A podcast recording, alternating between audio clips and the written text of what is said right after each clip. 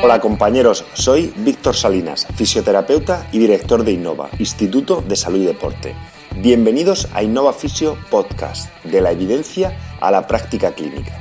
Un espacio en el que compartiremos los resultados de los últimos estudios en fisioterapia del sistema musculoesquelético y entrevistas a referentes en nuestra profesión y profesiones afines.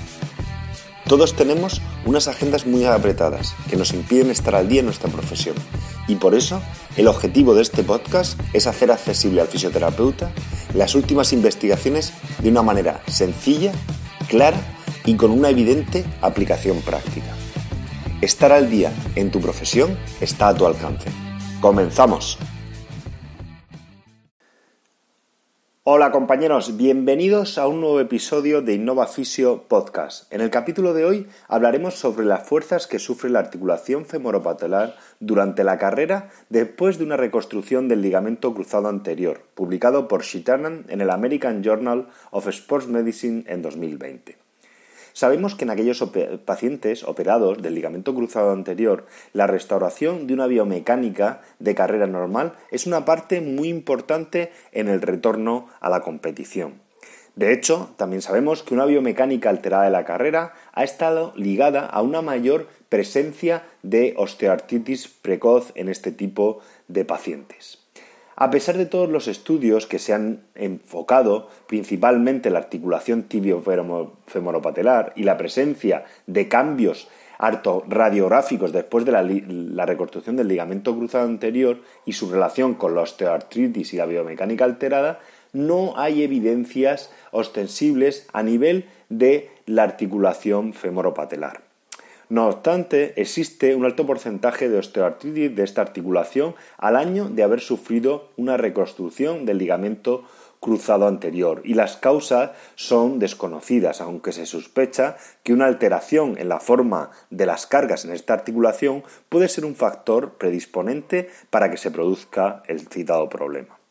Sabemos que después de una reconstrucción del ligamento cruzado anterior, numerosos individuos producen un patrón alterado biomecánico en actividades funcionales de baja carga, con ángulos menores de flexión de rodilla y menores momentos de extensión de esta, en la rodilla operada en comparación con la sana, en actividades tan sencillas como andar, bajar escaleras y actividades un poco más complejas como el salto y la recepción de saltos o los cambios de dirección.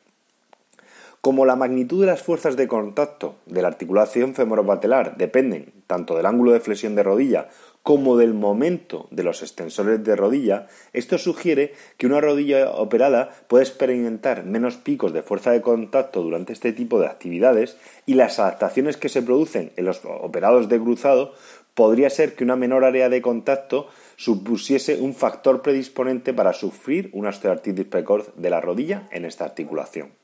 De hecho, en modelos animales se ha visto una reducción del 30% de las fuerzas de contacto en la articulación femoropatelar podría acelerar los procesos de osteoartritis, pero esto no ha sido demostrado en humanos. Sabemos que las demandas a nivel de carreras son muchísimo mayores que en actividades como subir, bajar escaleras y andar, y hemos mencionado anteriormente que en pacientes con reconstrucción del ligamento cruzado anterior, incluso muchos meses después de la cirugía, siguen demostrando biomecánicas anormales durante la carrera. Aunque no existen estudios concluyentes sobre la fuerza que puede estar sufriendo de manera anómala la articulación femoropatelar.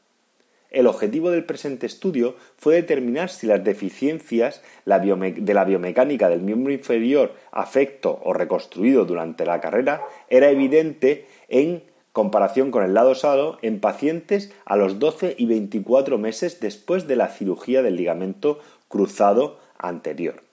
Se seleccionaron entre marzo de 2012 y febrero de 2013 55 participantes que habían hecho una reconstrucción del ligamento cruzado anterior entre los 12 y 24 meses anteriores, con una edad comprendida entre los 18 y 50 años y que tuviesen un nivel de actividad deportiva de por lo menos tres días a la semana. Todas las cirugías fueron de semitendinoso y recto interno. Se utilizó la escala de Cincinnati como medida subjetiva de la función y como medidas objetivas los test de salto horizontal y lateral. Se estandarizó para analizar la carrera, una cinta y un patrón de carrera o un ritmo de carrera que fuese cómodo para todos los sujetos, con un mismo eh, marca de zapatillas para todos los corredores. Se analizó cinemáticamente toda la biomecánica de carrera, a la misma vez que mediante el uso de plataformas de fuerza se midieron las fuerzas de reacción del suelo en los tres planos del espacio. Y mediante un sistema OpenSim y MATLAB se pudo calcular de manera indirecta las fuerzas que sufría la articulación femoropatelar y el resto de la rodilla. Algunos de los principales resultados que se encontraron en este estudio fueron que había unas fuerzas de contacto menores en la articulación femoropatelar y fuerzas de impulso en los miembros reconstruidos en comparación con los miembros sanos, y que la magnitud de los momentos de extensión de rodilla en el instante preciso en el que había pico máximo de fuerza de contacto también estaba reducido en los miembros operados. De hecho, la superficie de contacto y el pico máximo de impulso de contacto durante la carrera en pacientes que ya habían sido operados hasta 12 y 24 meses posoperatorios era incluso un 10% y un 11% respectivamente menor en los miembros operados en comparación con la rodilla sana, a pesar de que estos propios pacientes no tenían ningún dolor y no había una evidencia clara de cambios cinemáticos en el plano sagital. De hecho, los principales cambios que se encontraron fue un aumento del desplazamiento del apoyo del pie, es decir, una especie de mayor sobrezancada en la rodilla operada y el centro de presiones del cuerpo se localizaba un 5,6% más anterior que en la rodilla no operada. En el miembro operado había mayores momentos de dorsiflexión de tobillo y de flexión de cadera, pero menores momentos de extensión de, rodilla. Realmente lo que hacían los sujetos era tratar de distribuir las cargas fuera de la rodilla operada a pesar de no tener dolor y no haber cambios cinemáticos ostensibles. Aunque la relación entre la carga mecánica en la articulación femoropatelar y el, el desarrollo de la osteoartritis